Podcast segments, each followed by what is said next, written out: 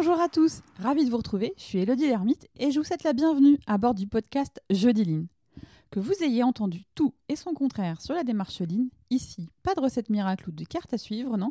Il s'agit plutôt d'entretenir les discussions, d'alimenter votre capacité à insuffler énergie et passion, de s'inspirer, de mettre des mots simples sur des sujets a priori complexes. Bref, apprendre, comprendre pour expérimenter, voilà ce que vous trouverez ici. Mon objectif Vous donner les clés et les astuces pour booster concrètement la performance de vos activités, quelles qu'elles soient, et impulser la démarche avec vos équipes. Jeudi Lean, c'est aussi entrer dans l'univers de ceux qui innovent au quotidien en partageant avec eux. Attraper leur essentiel, faire un pas de côté pour nourrir son propre voyage. Aujourd'hui, nous allons sélectionner et prioriser les projets en cohérence avec notre plan stratégique. Pour ça, nous allons voir comment le management visuel nous permet d'organiser dans un espace physique l'équipe projet avec la salle Obeya. Obeya, en japonais, ça signifie grande salle. C'est un lieu de partage, un espace dédié à l'analyse et à la prise de décision. On illustre souvent la méthode Obeya par des exemples industriels, mais son champ d'action est bien plus étendu et s'intègre très facilement dans tous les contextes. L'Obeya permet de modifier l'organisation traditionnelle pour plus de transversalité, plus de partage. C'est ce que nous allons voir plus en détail aujourd'hui. L'OBEA, c'est le management visuel à grande échelle, appliqué à la conduite de projet. Elle s'adresse à un groupe de personnes qui collaborent sur un projet, qui sont prêtes à se réunir lors de rendez-vous hebdomadaires, à mettre en place des rituels managériaux pour partager l'avancement et se mettre en condition de réussite. L'OBEA s'appuie principalement sur cinq concepts du Lean, le PDCA, le management visuel, les rituels de management, la résolution de problèmes et la capitalisation des bonnes pratiques pour progresser. Alors, ça sert à quoi? Pourquoi mettre en place une salle OBEA On construit l'OBEA pour clarifier les idées de chacun, éviter les ambiguïtés et faire émerger de nouvelles idées. Aligner les objectifs et développer le travail collaboratif et l'esprit d'équipe. Faire remonter les points mal maîtrisés ou à risque et donc mettre en évidence les problèmes au fil de l'eau. Et enfin, favoriser la communication, l'apprentissage et la capitalisation des connaissances. Le tout en mettant les exigences ou les préoccupations du client au centre des échanges. Ça permet également aussi de maîtriser la qualité. On élimine les défauts en amont dans la construction pour éradiquer les corrections complexes et coûteuses en fin de projet, genre la planification, la replanification, l'arbitrage et autres, autres éléments. De fait, on ne fait que des actions utiles, à valeur ajoutée, et donc forcément les délais et les coûts sont mieux maîtrisés. Voyons maintenant comment construire l'OBEA.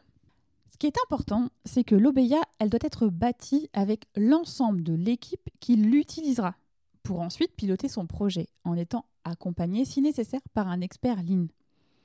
La salle OBEA, elle est constituée de sept panneaux que nous allons dérouler maintenant.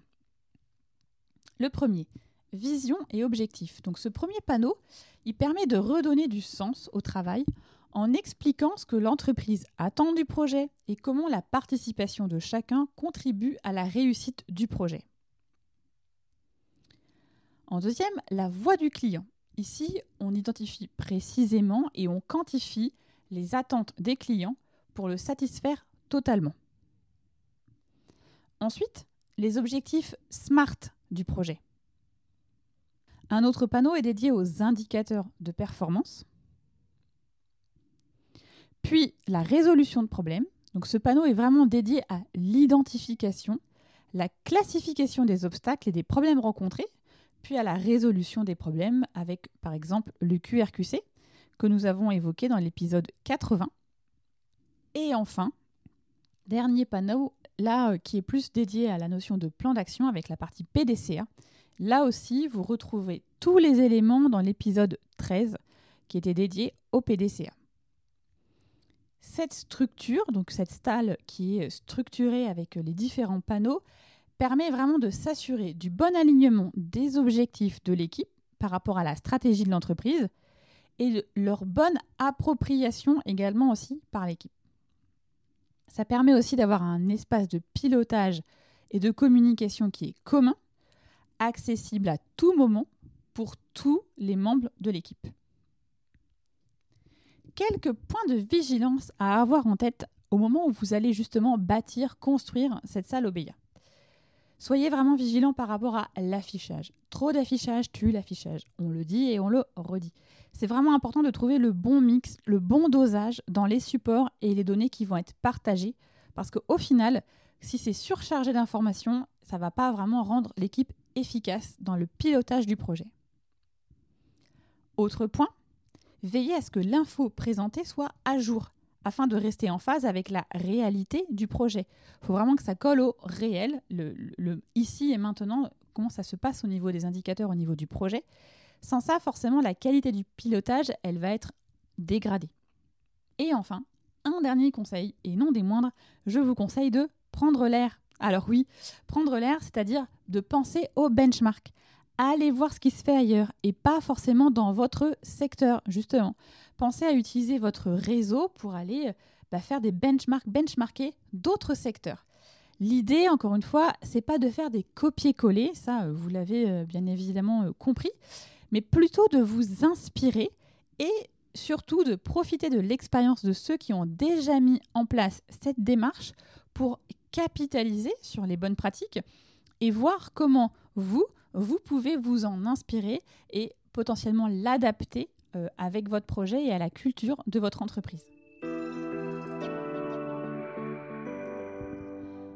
Du coup, à ce stade, vous avez l'équipe, vous avez votre salle OBEA qui a été construite par l'équipe projet.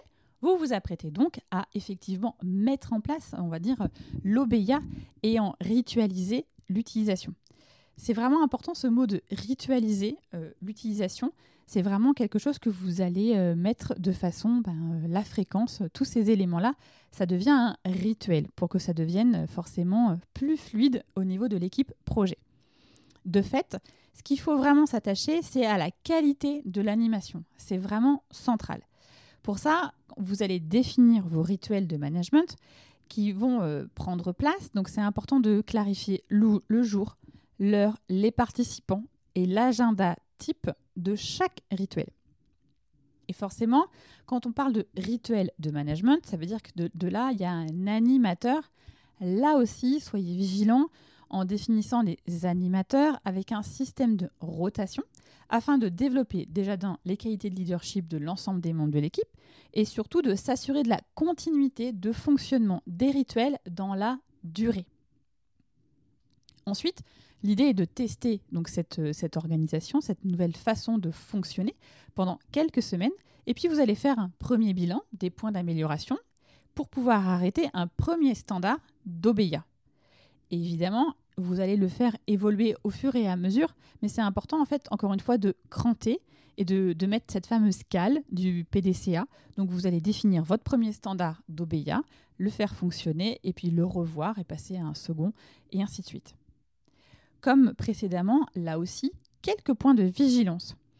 Évitez d'utiliser la salle OBEA pour d'autres usages, sur euh, des réunions par exemple, sur d'autres sujets qui ne sont pas en lien avec le projet.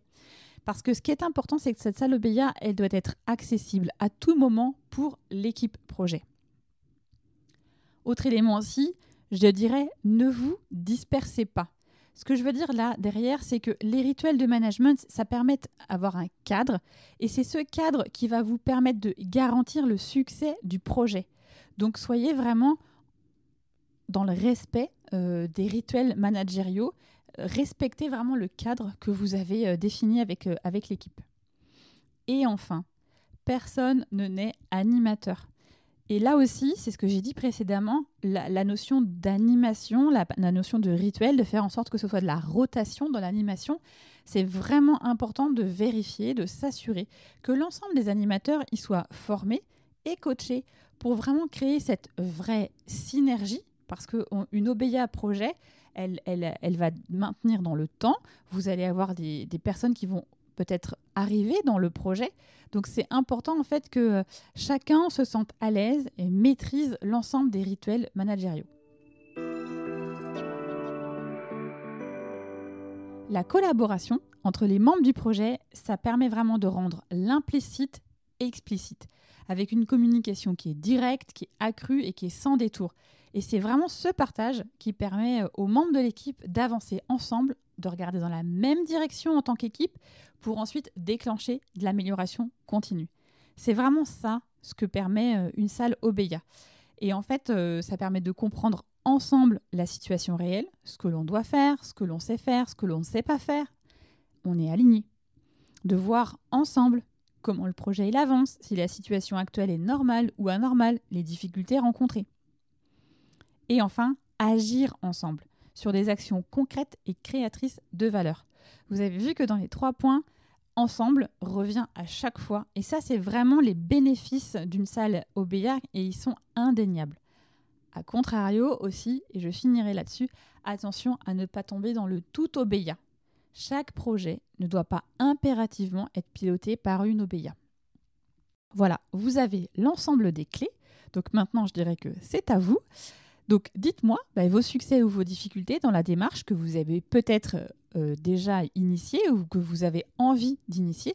Et puis vous pouvez aussi euh, bah, partager euh, vos difficultés et vos succès avec la communauté Jeudiline via la page LinkedIn. N'hésitez pas. Notamment pour les benches. Petit clin d'œil.